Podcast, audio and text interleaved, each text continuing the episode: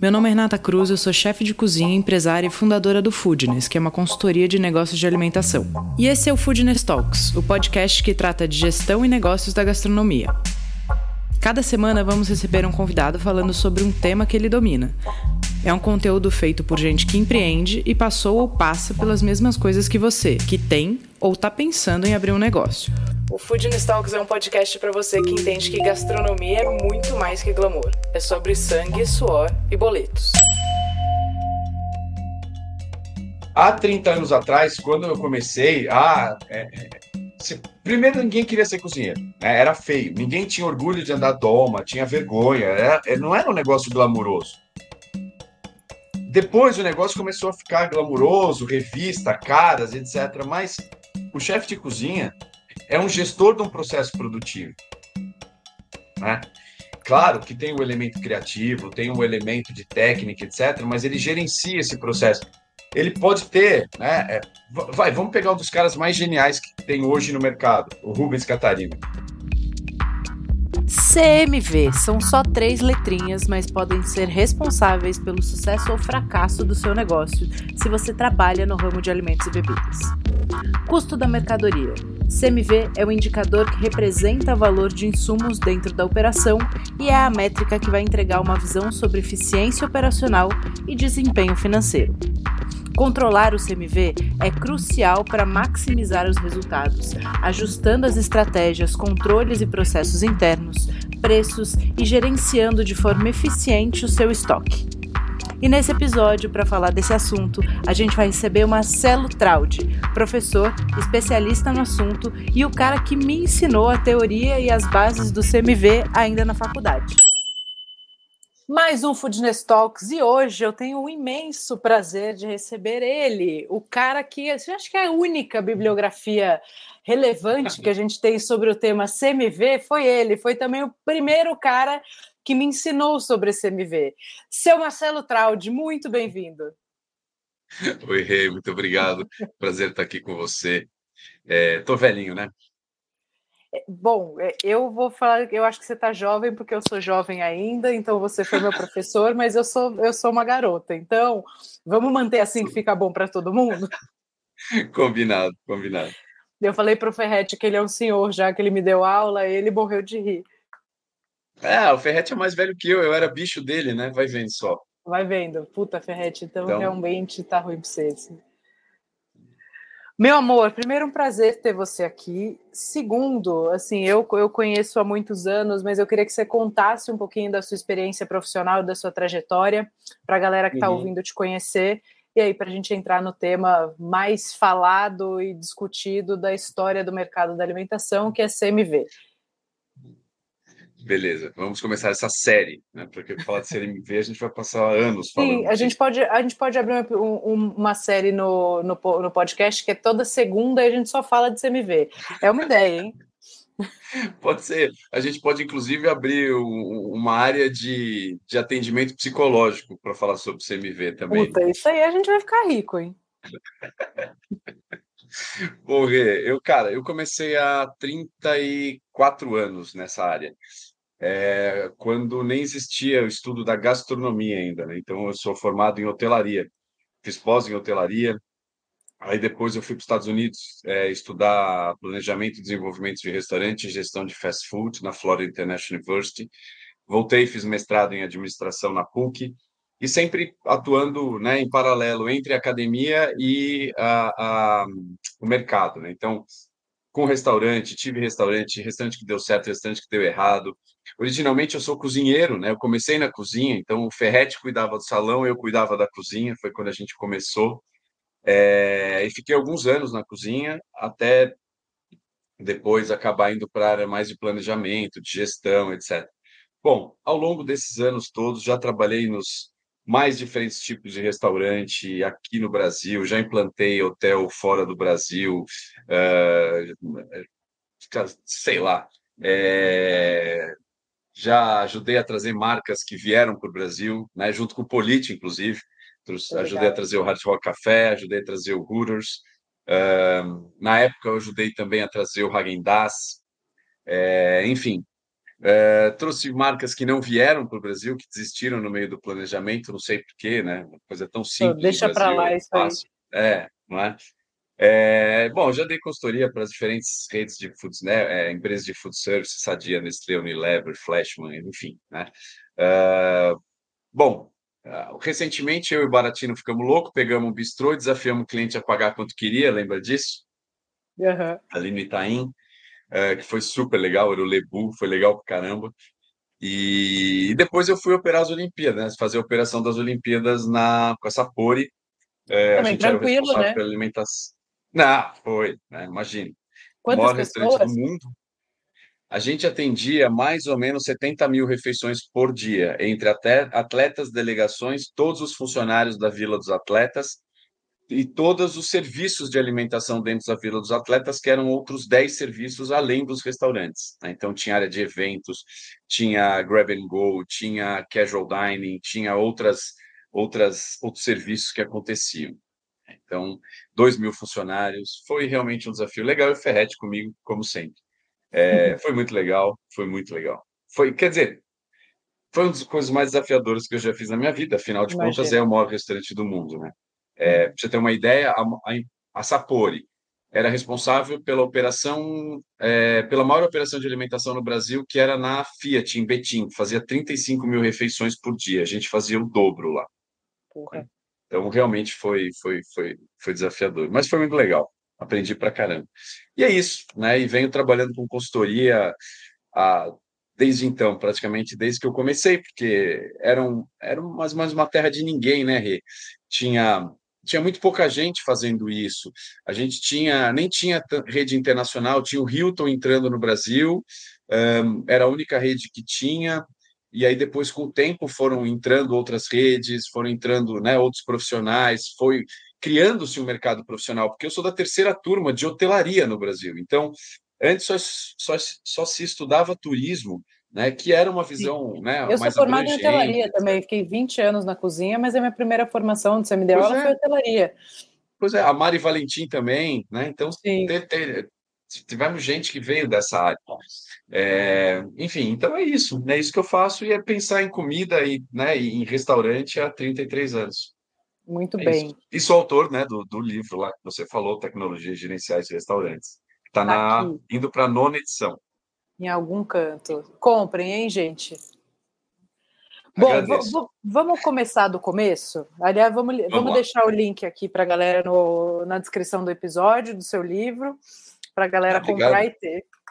É... Vamos começar do começo. O que é CMV? Que, na verdade, o que são os CMVs, né? Porque tem diversas formas da gente olhar para esse número.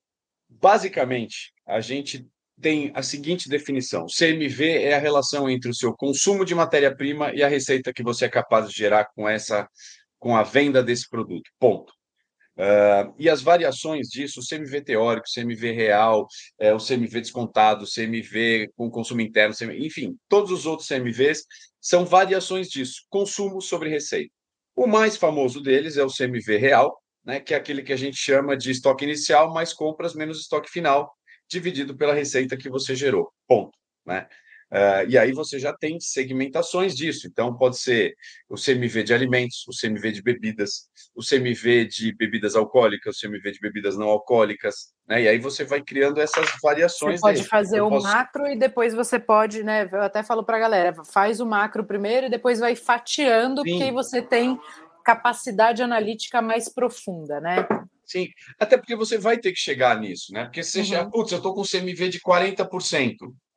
Aonde está o problema? Então você vai ter que decupar essa informação para chegar em algum ponto. Ah, foi, putz, foi agora, né? O tomate subiu e aí, né? Você tem uma pizzaria, claro, que vai impactar significativamente por causa da curva ABC, né? Na relação do seu, do seu, da representatividade dele no seu consumo total. E é isso.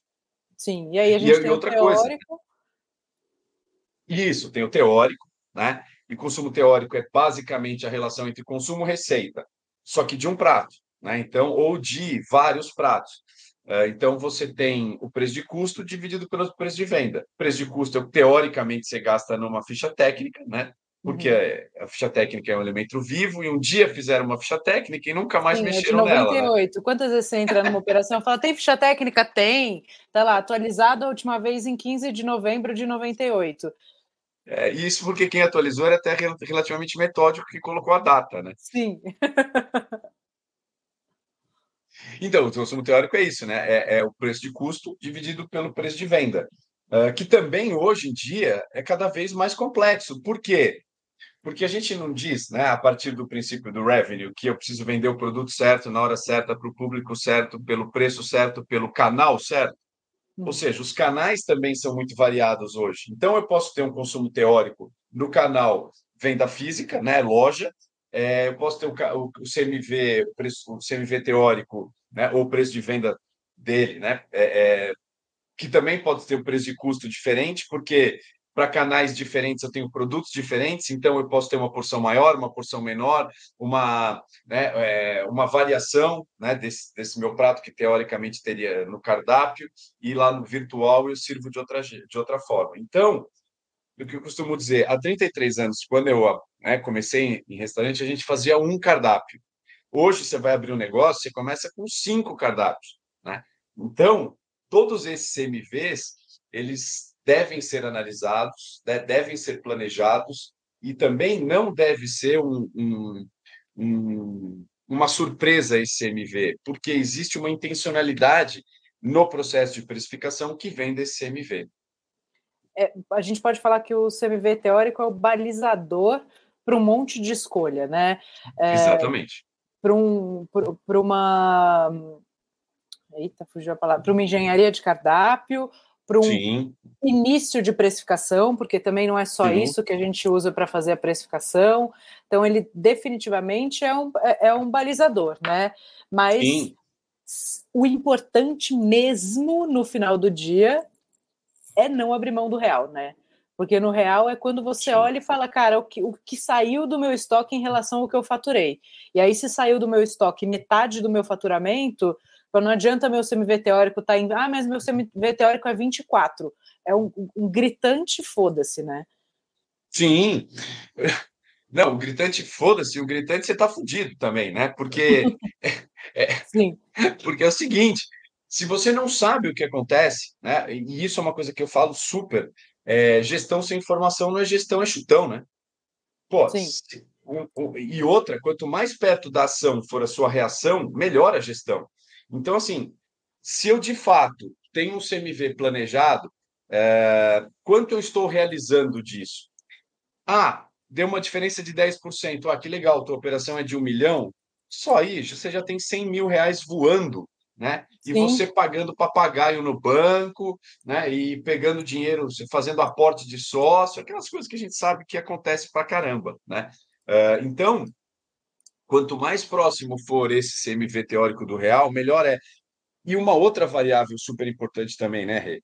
Que é a seguinte: quando a gente fala da engenharia de cardápio, a gente tem vários métodos, né? O mais usado é o Smith Casavanas, né? Do é, estrela, burro de carga, uhum. quebra-cabeça e cão, né? É, o é mais Sim. comum. Mas se você usar o CMV mesmo, o método de Miller é um, uma das variações do método, também faz o, pelo CMV. No fundo, é a mesma coisa, só que você inverte a análise gráfica, né? Porque, uhum. como a margem de lucro, quanto maior, melhor, né? na análise do CMV, você tem os quadrantes invertidos, porque quanto menor o CMV, melhor o resultado. Né? Basicamente isso. Você sabe Mas... que eu uso, eu uso o, o quadrante básico mesmo, cachorro, quebra-cabeça, etc. Só que eu sempre uso como comparativo de um produto para o outro dois indicadores: o CMV e a margem de contribuição. Eu boto Ótimo. os dois no mesmo quadrinho e aí eu vou entendendo onde ele se, se coloca, porque às vezes Sim. ele seria um produto que é preocupante, falar, pô, mas é o produto que eu mais vendo, a minha torta de costela que eu uso sempre de exemplo, é, ele tem um CMV alto, que é boa. Ele está falando que é boa. É Faz boa, uma propaganda aí. É, é, boa, é recrutego.com.br, pode pedir, o cupom Foodness tem 10% de desconto, e é verdade.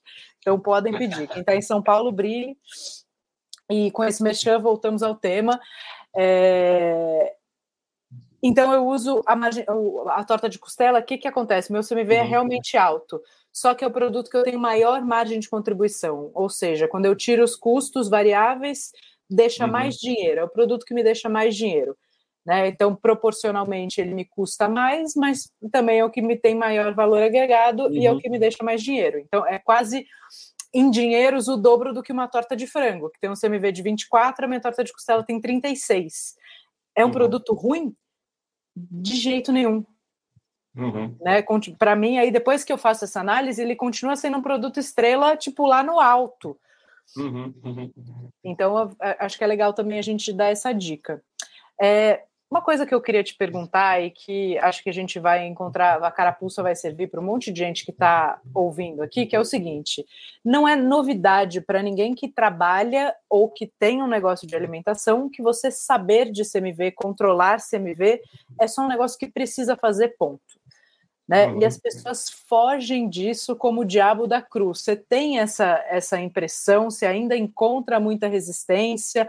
A pessoa mexe um pouco o doce, depois deixa de lado. O que, que você está vendo no mercado?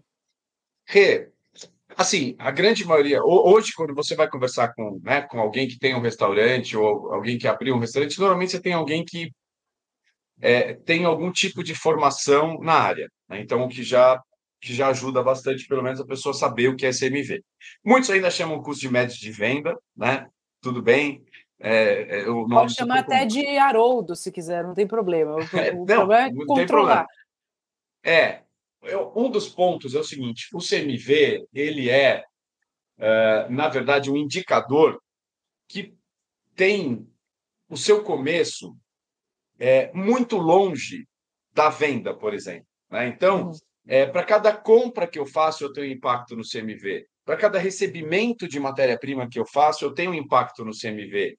Para cada é, processo de estocagem, de armazenamento, né, ou um PrEP que eu tenho, né, e aí mais um merchan, né, um trabalho genial do nosso querido e figuraça Rafa, The Spirit, né, que criou o Suflex, né, por exemplo, é exatamente um elemento, é, era uma etapa que ficava num limbo de um processo de controle, que era pré, a pré-produção, né, o, o, os pré-preparados, uh, e com o Suflex você consegue né, administrar esse estoque. Com a venda. E quem né, é ouvinte do Foodness e cliente do Foodness também tem condição especial na Suflex, pode falar com o Hélio e pedir desconto. Grande Hélio, meu aluno também, gente boníssima. Aliás, o Rafa também foi, enfim, né? Tá vendo como eu tô velhinho? Mas a grande dificuldade do CMV é que ele é um processo muito longo, né? Então, você tem que eh, monitorar a compra, você tem que monitorar o estoque, né? Periodicamente. Então, às vezes, é, é, é, esse, a sistematização do processo é, é difícil. Então, as pessoas acabam desistindo e acabam fazendo aquela conta de ah, é, quanto eu comprei nesse mês, vou tirar quanto eu né, comprei do mês passado, vou basicamente considerar que a diferença entre isso é o estoque e o que eu, o que eu, e eu faço isso num modo contínuo é, mês a mês. É o que muita gente acaba fazendo. Né? E que basicamente a, é, considera a compra como consumo. Basicamente isso. É o que muita gente faz. O que é muito eu, errado. Eu até, é, eu até chamo isso de CMC. Muitas vezes no DRE eu ponho o CMC, que foi o meu gasto com compras naquele período, se eu estou fazendo uhum, caixa, uhum. e eu tenho uma uhum. aba paralela na minha planilhinha de Excel, eu tenho uma aba que eu controlo o CMV. Então, estoque inicial, mais compras, menos estoque uhum. final, porque, gente, a gente precisa saber o quanto saiu do estoque, porque se você pretendia Sim. ter um, um CMV de 24, seu CMV está 45, não adianta você saber só o quanto você comprou, você tem que ver o quanto está saindo e por quê, onde está uhum. esse gargalo, né? É, assim, se a gente for olhar, é, um dos consumos, uma das coisas mais importantes que a gente tem é a comparação do consumo teórico com o consumo real. Ponto. É, é absolutamente uma das informações mais vitais que a gente tem. Uh, e corrigindo as duas partes do processo, né? Porque se dá diferença, muitas vezes essa diferença está na ficha técnica, uhum. uh, porque ela é, é, ela é um elemento vivo. A gente muda a porção, a gente ajusta a porção, a gente vê a, a volta do prato na, né, na boqueta e fala, pô, tá voltando porque ah, porque é grande, porque é grande, você reduz. Né? Na hora de montar no prato não fica legal como a gente tinha pensado originalmente, muda, só que não muda na ficha técnica. Né? E aí isso vai criando toda um, uma distância entre aquilo que você planejou e aquilo que você de fato é, é, é, executa. Né? Então, é, quanto mais próxima for essa diferença, melhor é a operação. Agora, dá trabalho pra caramba. Né? Você precisa de gente atualizando a ficha técnica, você precisa de gente controlando esses estoques né? e, e, e essa movimentação de estoque. Uh, e isso muitas vezes desanima as pessoas. E a gente sabe, né, Rê? A gente já teve as nossas operações. Eu hoje estou sem. A mão coça, né? Mas eu estou velhinho, então eu falo, calma, segura, você sabe como é, vai ser sábado, domingo, todos os dias, né, etc. Então fica quietinho. Uh, mas a gente sabe como é a operação no dia a dia. É difícil, né? A gente compra, a gente vende, a gente é, recebe, a gente cozinha, a gente, né? E aí entra a síndrome do dono neurótico, que é quer participar de tudo. Ah, não estou dando resultado, vou comprar. Não está dando resultado, vou eu fechar o caixa. Não está dando resultado, vou para a cozinha. E aí dá a síndrome do dono neurótico, o cara vive para o negócio e não consegue levantar o drone e olhar o que está acontecendo. E o levantar o drone é olhar para fora e olhar para dentro também. Né? Então, é, é, é, difícil. Agora, você falou, ah, sim, se a gente tivesse que pensar, se você quiser gastar realmente uma energia, faça as contagens dos estoques e faça as fichas técnicas. Ponto. Com isso, você de fato consegue é, informações consistentes e confiáveis do CMV, para o CMV. É, isso, isso é importante. Consistência e confiabilidade da informação. Se você está ouvindo esse episódio, já viu que não tem outro jeito, né? É se apaixonar pelos números, estudar e aplicar novos processos dentro da sua operação. O controle eficiente do CMV teórico e real tem um poder de mudança nos resultados e é muito rápido. E o melhor, depende só daquilo que você já tem dentro de casa: foco e consistência. Se você quer dominar de vez o assunto e precisa de material e ferramentas para aplicar aí na sua operação, você pode assinar o Foodnescore. Lá a gente tem mais de 8 horas de conteúdo, planilhas para download, além de um aplicativo de suporte para te auxiliar e tirar dúvidas durante os processos. O link está aqui na descrição do episódio e se você usar o cupom PODCAST, você garante uma condição super especial. Eu te vejo no Core.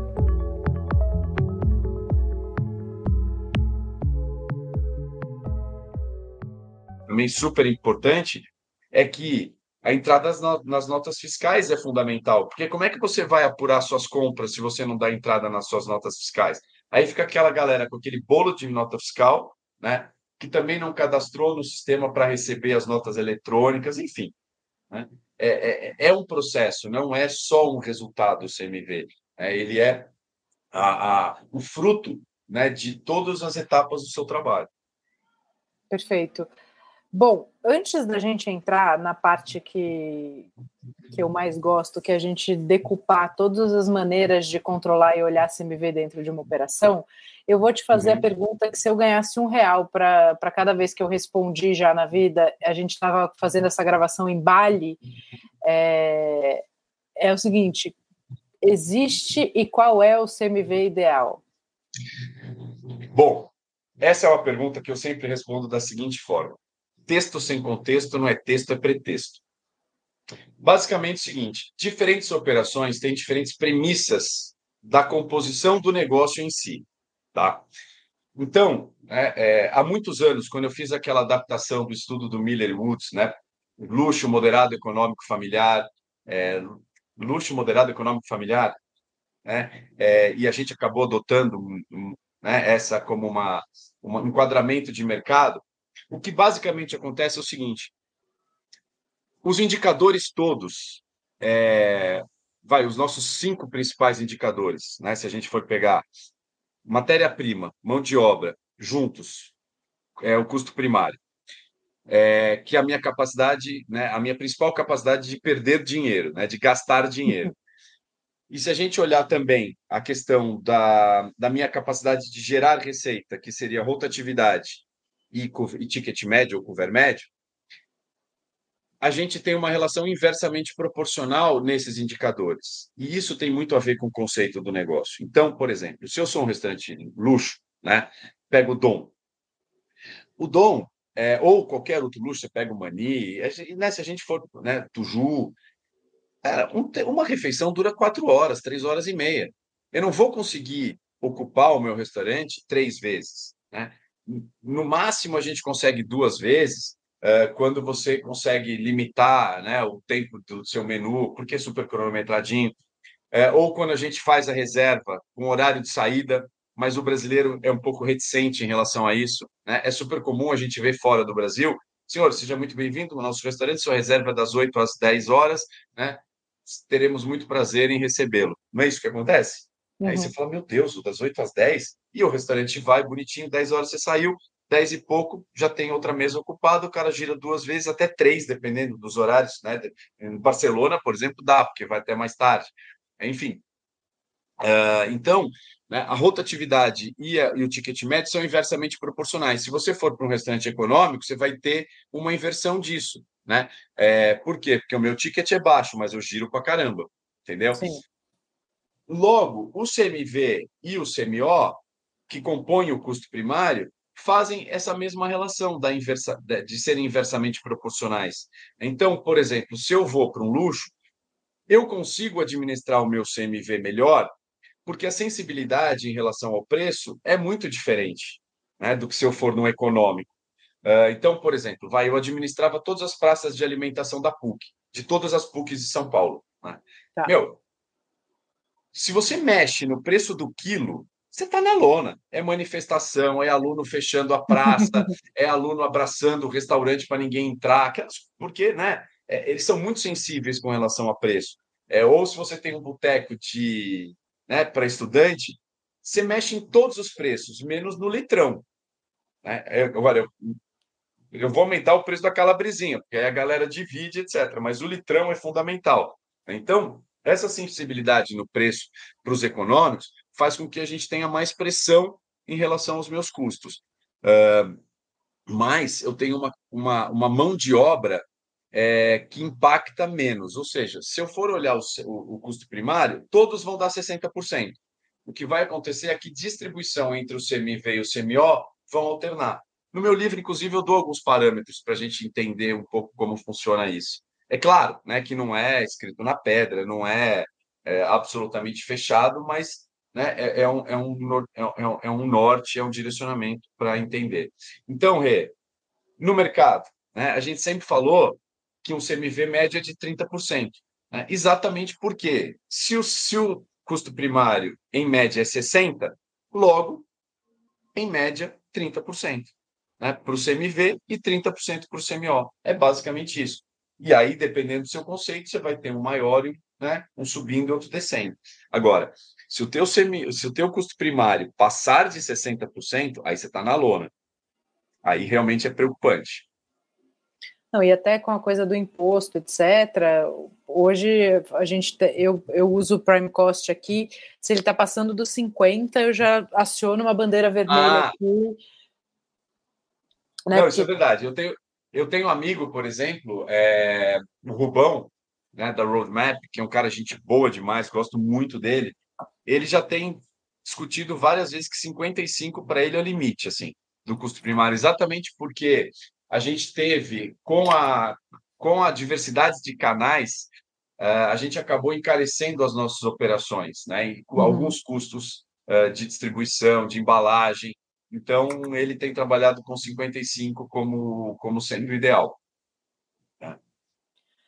Sim, perfeito. É, e acho que isso é muito legal das pessoas ouvirem de outra pessoa que não seja eu, que né, assim, você me vê ideal, é o ideal para você, né, para a sua operação, conhecendo Sim. seus números. Obviamente que uhum. o 30 é um referencial, mas hoje, dentro dos clientes que eu tenho, eu tenho um cliente que chega em 38 lindamente, e tenho um cliente que se bater 35, fecha a porta. Uhum. Né? Tudo depende dessa, dessa composição aí de custos que você tem e como é Sim. a estrutura do seu negócio. Você falou de embalagem, Uma outra pergunta, é, obviamente a gente tem milhões de maneiras de fazer sempre as coisas, né? Tudo é, é uma questão de decisão e ponderação, é, mas na sua percepção, embalagem entra ou não em CMV? Não, não é. é CMV é custo direto de matéria-prima. Tá? tá vendo, gente? Não sou Aonde... só eu. Olha lá. Não, é, mas, ah, não, mas a discussão é a seguinte, porque além da embalagem, a gente, ainda, a gente ainda tem o saquinho do suvide, por exemplo, que é caro o bagulho, né? Sim. É, mas isso ele vai entrar na, suas, na, na sua composição de custo e na sua precificação, né? Vamos colocar duas coisas. No seu cálculo do preço de venda, que é uma coisa, e precificação, que aí é outra coisa completamente diferente, né? Mas no cálculo do preço de venda, ele vai entrar. Por quê?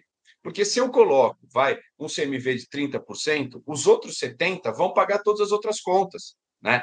É, se eu coloco um CMV de 25% como sendo o, o, meu CMV limite, é porque eu tenho 75% para pagar todas as outras contas. E o uhum. saquinho, a embalagem, vão estar nesses outros 75%. Então, eu não estou né, é, tirando esse elemento da minha composição de custo, mas eu estou analisando ele de uma forma diferente. Inclusive, uma das coisas que eu, né, que eu, que eu recomendo, que eu acho super importante, é você analisar o custo da embalagem por prato. Né? Até por quê? Porque uma coisa é você servir um sorvete, né? e aí você vai ter que ter uma embalagem que suporte né, a temperatura, que não vaze. Né? Outra coisa é você servir um prato seco, né, é, que não solte tanto vapor, que aí você não vai precisar de, né, de, de tanto cuidado para aquilo que viajar bem. Então, dependendo desses custos da embalagem também, isso pode viabilizar ou inviabilizar um prato. E a gente sabe muito bem né, que as quantidades impactam. Então, para você ter uma embalagem, você tem que comprar duas mil unidades. Onde você guarda duas mil unidades? Se você tem seis embalagens, dez diferentes embalagens, você tem dez mil embalagens que você tem que guardar em algum lugar. Né? Eu já vi operação que tinha que alugar espaço em shopping para pôr embalagem, porque não tinha espaço para pôr. Né? E olha o custo Sim. disso. Entende? Então eu coloco fora exatamente por isso, porque é importante a gente fazer uma análise detalhada desse custo também. Perfeito, eu penso exatamente como você, não sou à toa que sou sua cria, é... mas justamente por isso, né? Eu dou o exemplo sempre lá da fábrica, a gente compra sacola, eu compro sacola para um ano, porque senão a sacola custa 10 reais a unidade, não tem cabimento. Uhum. Então, se eu botar isso em ficha, em ficha técnica, eu estou misturando um monte de coisa e perdendo minha capacidade analítica direcionada e focada em insumo. Né? Na hora Sim. de precificar o produto, óbvio, composição de custo, CMV, mais embalagem, mais o que tiver de custo direto, né? Quem tem sachê, quem tem um monte de outras coisas, saquinhos e etc., quiser botar ali, põe ali. É, tem Sim. gente que bota o, o, o sachê na ficha técnica, tem gente que bota na composição de custo, né? Mas na, na hora do CMV real ele entra lá. Enfim, tem várias uhum. maneiras. Eu realmente não gosto de misturar embalagem com CMV. É, até tem uma, um caso clássico: a gente entrou num cliente nosso uma vez para fazer uma análise de CMV e era tudo misturado, né? Embalagem e, e, e insumo. E aí a gente, o primeiro trabalho a gente ficou um mês lá separando, separa na contagem, separa do estoque, separa das fichas técnicas, bababá. A hora que eu acabei de separar, eu gastei um mês para fazer isso, né? As operações são grandes, dá trabalho, tudo. Uhum. A hora que a gente acabou de fazer isso, eu falei: bom, eu tenho uma boa e uma má notícia. A boa notícia é que seu problema não, não é CMV. A má notícia é que a gente perdeu um mês para descobrir isso porque estava tudo misturado, né? É, seu problema é embalagem, seu custo de embalagem é abissal. E além do problema do custo da embalagem, na análise a gente entendeu que tinha um desperdício bizarro. Né? O, o custo individual era alto já, então percentualmente uhum. ele representava muito. E depois a base era frouxa. E o que, que o cozinheiro fazia? Botava duas bases embaixo para não vazar para o cliente. Então o que já era caro ficava bizarro e tinha um hábito horroroso de consumo dentro da cozinha que usava os potes do delivery ali para fazer prep. Então tinha um gasto surreal. Surreal, exatamente. E que eles ficaram um monte de tempo não sabendo onde estava o buraco porque estava tudo misturado, né? Então não, não tenham. Acho que esse a gente volta ali porque eu te perguntei do quanto a gente foge para fazer as pazes com o número, para gostar de olhar dado, uhum. né? Porque uhum. o, o, empreendedor e o cozinheiro, acho que eles têm esse problema muito similar, que a gente é criativo. Né? Então, uhum. olhar essa parte analítica, puta, levantar dados, ficar num controle repetido, né? Porque o CMV é para sempre, você não resolve um mês o problema do CMV. É, Sim. Então, a gente foge disso. O lance é como se apaixonar por ele, né? Porque imagina aquele casamento que está desgastado, você fala, eu tenho duas opções aqui, ou eu vou me apaixonar de novo pelo meu marido e a gente vai ser feliz junto, né? Já estamos aqui há um tempão junto, então vou me apaixonar de novo por ele, vamos mergulhar aqui nessa história que já estamos junto mesmo, é, ou a gente vai ficar sempre fugindo dessa história, né? Tipo, sempre uhum. negligenciando e, eventualmente, ou consequentemente, melhor dizendo, continuar tendo problema com esse número. Né? Então, se apaixonar uhum. por ele e se apaixonar a tomada de decisão em cima desses dados.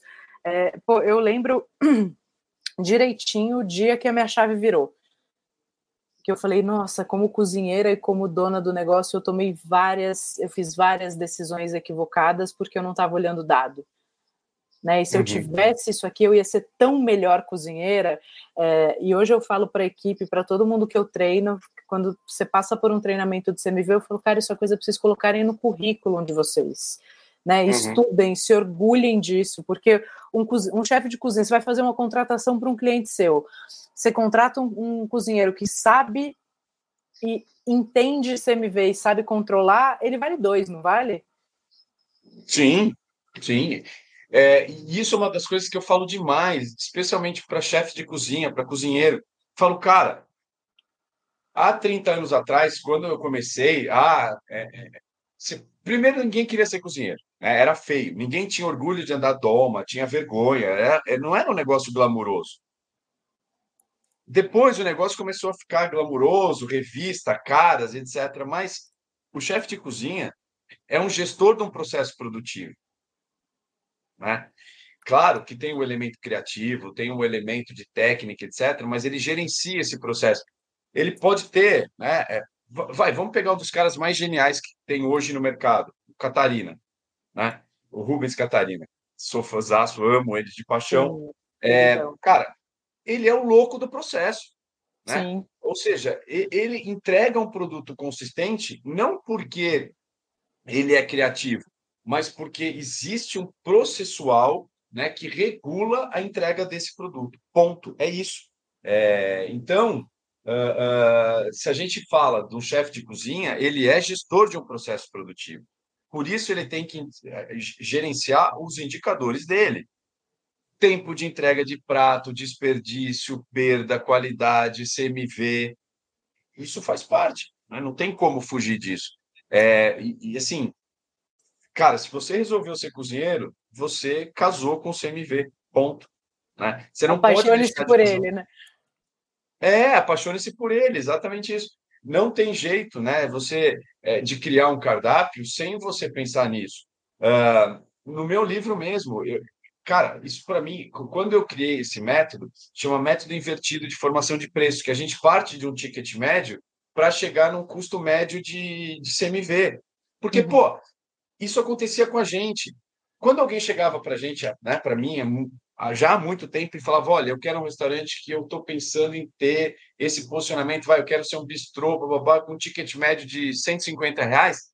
Na minha cabeça, eu já fazia todo um, né, uma decupagem e falava, cara, vou ter que ter um CMV médio de 27, 30%, logo o preço médio dos meus pratos principais vai ter que ser de R$ reais de custo. Ponto. E aí eu desenvolvi um cardápio a partir de um preço de a custo médio de R$ reais cada prato principal, ou até R$ reais. Né? Então, isso me dava um norte. Falava, pô, não posso pôr lagosta. Ou se eu for, ah, tá bom, vou pôr lagosta, beleza. Então, eu vou pôr lagosta vai ser o prato mais caro, mas eu vou fazer pisque, eu vou fazer é, mousse, eu vou, cara, eu vou usar essa lagosta inteira. Né? Aí sim justifica eu comprar uma lagosta, entende? Então, o CMV foi o que você falou, Rê. É, se você é cozinheiro, você já tem, por princípio, um casamento com o CMV, quer você queira, quer você não queira. Não adianta né, dar uma de avestruz, enfiar a cabeça na terra é, e falar, ah, não estou vendo nada. Sim, não, perfeito. Então, eu não vou ter como te fazer outra pergunta que não pedir para você explicar o seu método, porque senão você achocalhada nos comentários do podcast. Agora. Olha, ele é um bala. método que, para narrar, ele é um pouco mais complexo, mas é basicamente o seguinte: e aí entra um elemento cultural super importante. Isso, né, quando eu trabalho em planejamento de cardápio, quando eu dou aula de planejamento de cardápio, quando eu, né, eu dou curso de treinamento de planejamento de cardápio, sempre falo isso. Cara, é o seguinte: é, quando a gente vai é, olhar para uma construção de um produto, eu tenho que pensar no elemento cultural. Por exemplo, se você for olhar uma, estrutura de uma refeição asiática, ela é, independente da região, sempre composta de muitos pratinhos. Né? Você pede um bibimbap, vem vários pratinhos juntos. Né? Você pede um, um, um, um, prato chinês, vem vários pratinhos juntos. Ou a refeição são vários pratos né? que compõem uma refeição. Você vai para a Europa, você tem um esquema clássico: entrada, prato, sobremesa com variações. Primeiro prato, aperitivo, né? É, enfim, o brasileiro é povo de um prato só. Você entra num restaurante, já está vendido uma coca, ou um refrigerante, uma, uma bebida, e um uhum. prato principal. Ponto. Garçom que vem empombar, que vende prato principal, não empomba nada. Né? Se você vai dizer que vende, você vende entrada, você vende uma segunda bebida, você vende sobremesa, você vende licor. Aí você está fazendo venda adicional, não é assim que a gente chama de venda adicional? Sim. Então, basicamente o que acontece é o seguinte: eu pego esses 150 reais, tá? dependendo do conceito do meu negócio, bebidas vai ter uma participação maior ou menor, mas vamos pegar uma participação média de 25% do custo da bebida. Tira esse custo da bebida desse ticket médio, certo? A partir daí é o que eu vou ter para distribuir entre entrada, prato e sobremesa. Mas o prato vai corresponder a aproximadamente 80% do, desse valor total. Tá. Entendeu? Por quê? porque a entrada vai corresponder a mais ou menos 30% e a sobremesa a mais ou menos 20%. A soma disso vai dar mais do que 100%. Exatamente porque uma boa parte das pessoas vai comer ou o prato principal ou vai fazer uma composição, que é que a gente cada vez mais vê isso acontecer, de várias entradinhas e divide um prato, por exemplo. Entende? E aí, na somatória, eu consigo achar, consigo que uh, esse meu ticket médio seja alcançado. E aí o que eu faço? Bom, então daqueles 150, tiro a bebida, vai, vamos colocar que o preço médio dos pratos principais seja 80 reais. Você me vê de 30%, eu sei né, que vai ter que custar mais ou menos é, 30% de 80, 16, 24 reais o preço médio de custo do prato principal. E faço a mesma coisa para a sobremesa, faço a mesma coisa para a entrada. Pronto, eu tenho um grande norteador do meu cardápio. E aí você vai brincando também de lembrando que esse 30 é no real, né? Então você vai jogando ele para baixo. Então, no, no teórico, Sim. vai tentando chegar ali em 25, vai tentando. Sim. E, e, e, muito legal na hora que você pensa essa metodologia também ter a estratégia de ter CMVs variados, né? Para você brincar Sim. com a engenharia de cardápio e poder, e poder montar uma composição interessante. Então, eu tenho prato que vai bater 32, mas eu tenho prato de 8. Sim. É, a gente fez um trabalho muito legal no restaurante que, que eu amo, que, que chama Origem 75, que eu fiz a implantação de cardápio, treinamento de equipe, depois a gente voltou para fazer um trabalho de CMV e, e, ajustar um pouco o cardápio, fazer uma troca. E uma das nossas uhum. missões na troca de cardápio era melhorar o CMV. Né? Então, que o cardápio, a engenharia de cardápio, o posicionamento estratégico é uma das formas da gente trabalhar a CMV, né? Não é a única, uh, mas é uma e bem interessante. E aí, eu fiz um cardápio, eu botei 13 itens novos, tirei 15, botei 13 novos, e que os, o, o prato que tinha um CMV mais alto tinha um CMV de 13. Eu acho que era isso. Caraca! Porque a gente trabalhou muito com vegetais, de uma forma uhum. super cuidadosa. Então, tem um exemplo de um, de um, prato lá que virou um hit, que era uma pipoquinha de falafel. A gente fez um falafel redondinho, assim, pequenininho, e aí aquilo você come tomando um chopp como 32, sabe? Delícia. E a gente chamou de, de, de pipoquinha de falafel, fez um relish de, de cebola roxa para ir junto. Você me vê de seis. E é um hit de venda. Sim. Porque não adianta uhum. também eu fazer um monte de prato com CMV baixo e eles não venderem, né? Eles precisam performar. Sim. E aí isso criou um impacto no, no próximo mês já da casa muito relevante. Isso foi muito uhum. legal. Então a gente vem, começou a vender menos pastel e mais pipoquinha de falafel, golaço. Né? O que, que eu vou falar para o meu garçom vender? Né? Porque é isso, se o garçom é bom vendedor, beleza, não é uma entrada à sua escolha. Eu quero te vender a entrada que interessa para mim né? Ou Sim. que eu tenho em estoque, ou que eu, o que tem o CMV mais baixo, porque pastel, ninguém precisa fazer força para vender pastel.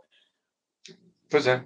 Né? Batata frita, ninguém precisa fazer força para vender batata frita. Agora você. Uhum. E o poder, gente, é outra coisa muito interessante, o poder que a gente dá para a equipe quando a gente dá acesso à informação, a gente treina a equipe de salão para eles entenderem o que é CMV e depois a gente conta para eles o CMV de cada prato.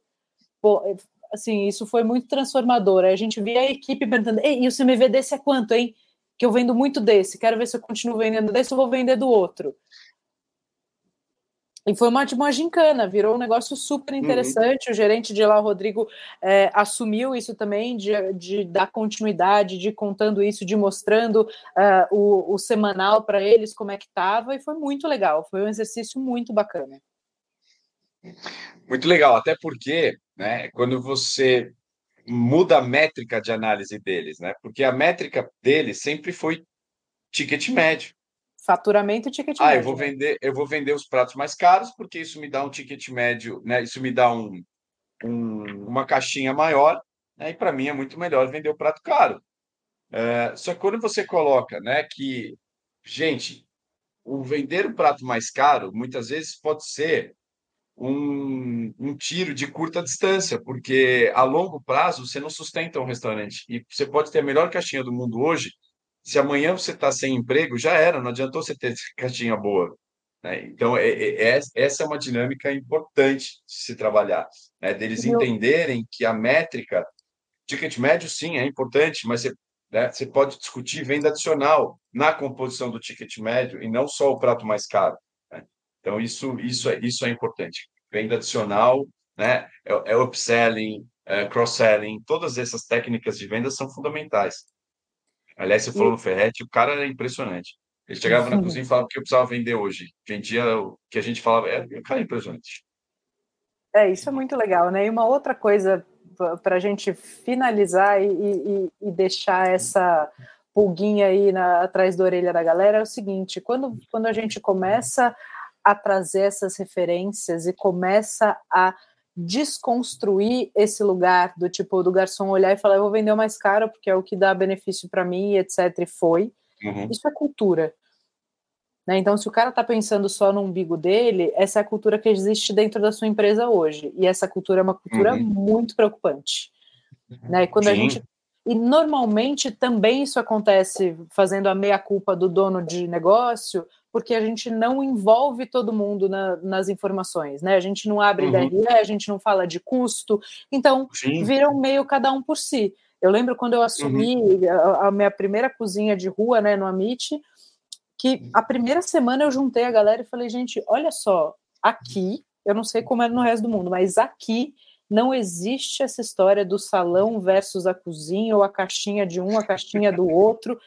Aqui não vai acontecer isso. Se tiver alguém que não gosta de trabalhar assim, pode vir falar comigo, a gente resolve de outra forma, tá tudo certo, não vou ficar chateada.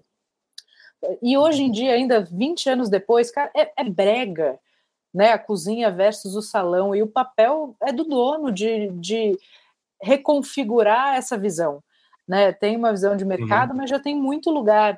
Eu trabalhei numa operação super grande ali no Morumbi que faz divisão de caixinha igualitária para todo mundo. Então, assim, o gerente ganha o mesmo que a menina da pia. Ele faz a diferença no salário e todo mundo ganha igual. O que, que eu vi nessa operação? Uma equipe jogando junto para cacete. Né? É óbvio que tem que implantar isso junto e tem que fazer eles verem o valor disso. É, uhum. O que ele trouxe de resultado, além dessa equipe jogando junto, é que tem um, um profissional de base que não sai de lá nem a pau. Então ele consegue formar esse cara dentro da empresa, porque o, o que ganha a pessoa que está na pia ali começando não ganha lugar nenhum de São Paulo. Então o que mais ela quer é crescer ali. Uhum. E isso vira cultura. Né, e o gerente achar do caralho que ele está remunerando super bem a equipe toda, que a equipe está incrível junto, que todo mundo joga junto, não tem mais aquele ah, acabei, vou embora, a galera da cozinha se lasca lá. Né, a gente começou a ver gente do salão pulando para a cozinha para ajudar a lavar o chão. Que legal. Precisa de um trabalho da liderança junto, não é? Nada é milagre. Né, mas também é muito interessante a gente começar a entender o quão importante é a gente dividir esses números dar uhum. a informação para a galera para que eles possam também é, ter esse pertencimento de um todo, né? Não olhar só para o umbigo dele, só, só olho para o faturamento e, e, e para minha caixinha no final do mês. Sim, e, e na, essa mudança de cultura, é, ela é difícil, né? E é, mas é super importante. Uh, acho que você tocou num ponto muito, muito, muito legal, que é você explicar as métricas, né? E como se constrói essas métricas. Então, por exemplo, lá no Lebu, né, que a gente, pô, a gente não sabia quanto o cara ia pagar. Ele podia pagar quanto ele quisesse na refeição. Uh, eu não controlava o ticket médio. A única variável que eu controlava do ticket médio eram as bebidas. Então, o que, que a gente fez? As nossas contas, falando o seguinte: eu tenho que pagar todas as nossas contas com as bebidas, porque é o que eu controlo.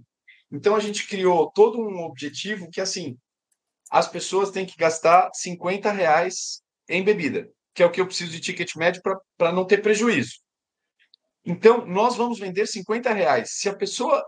To, é, é, se uma mesa gastar 50, é, 25, a outra tem que gastar 75. E assim vai. Né? Uhum. Por quê? Porque senão a gente não paga a conta, porque é a variável que eu controlo. Né? E essa mentalidade dessa variável que eu controlo que é interessante. Por quê? Porque se eu não dou informação para ele, o que ele controla? O que ele vende. E o que ele vai vender? Aquela informação que ele tem, que é quanto ele vai ganhar de caixinha, que é o prato mais caro. Ponto. Então, como é que eu quero que ele faça diferente se eu também não faço diferente como gestor? Né? Então, eu acho que Sim. esse é o ponto que você tocou muito, muito legal, extremamente importante. Então, a gestão do seu CMV, né, que você estava, né, a gente estava até discutindo, passa muito por aí, né? para que a, aquele cozinheiro entenda que se ele jogar fora um determinado produto, é, isso vai impactar no custo, isso vai impactar no restaurante, né? isso vai impactar na construção do emprego dele no mês que vem. Ponto. É ele que faz o emprego dele o mês que vem. É esse, isso é uma dificuldade que eles têm de entender. Né? Sim, perfeito. Não, então vamos deixar essa dica para a galera que é, é olhar para um todo, é dividir informação e principalmente, acho que do, do que a gente, de tudo que a gente falou aqui, é se apaixone pelo CMV. Né? No começo vai ser difícil para cacete, é, e depois vai ficando natural, depois vai ficando é, orgânico você precisar do dado para tomar uma decisão, né? para criar um prato. É, e é aí que você está começando a pensar de forma estratégica. E o bom da criatividade uhum. é você usar a criatividade a favor de uma meta, de uma métrica e de um objetivo, né?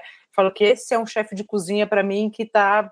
Cara, se o cara é só criativo, mas ele não, não considera custos para isso, temos um problema. Se esse cara é brilhante, é, porque ele consegue, com a habilidade de, de criação dele, criar pratos interessantes com potencial de venda e com custo baixo, pô, é um golaço.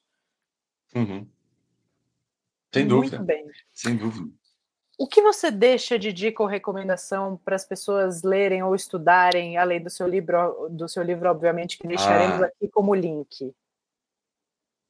Olha, é, eu já participei de alguns livros aqui, né, de, de, de trazer alguns livros para o Brasil.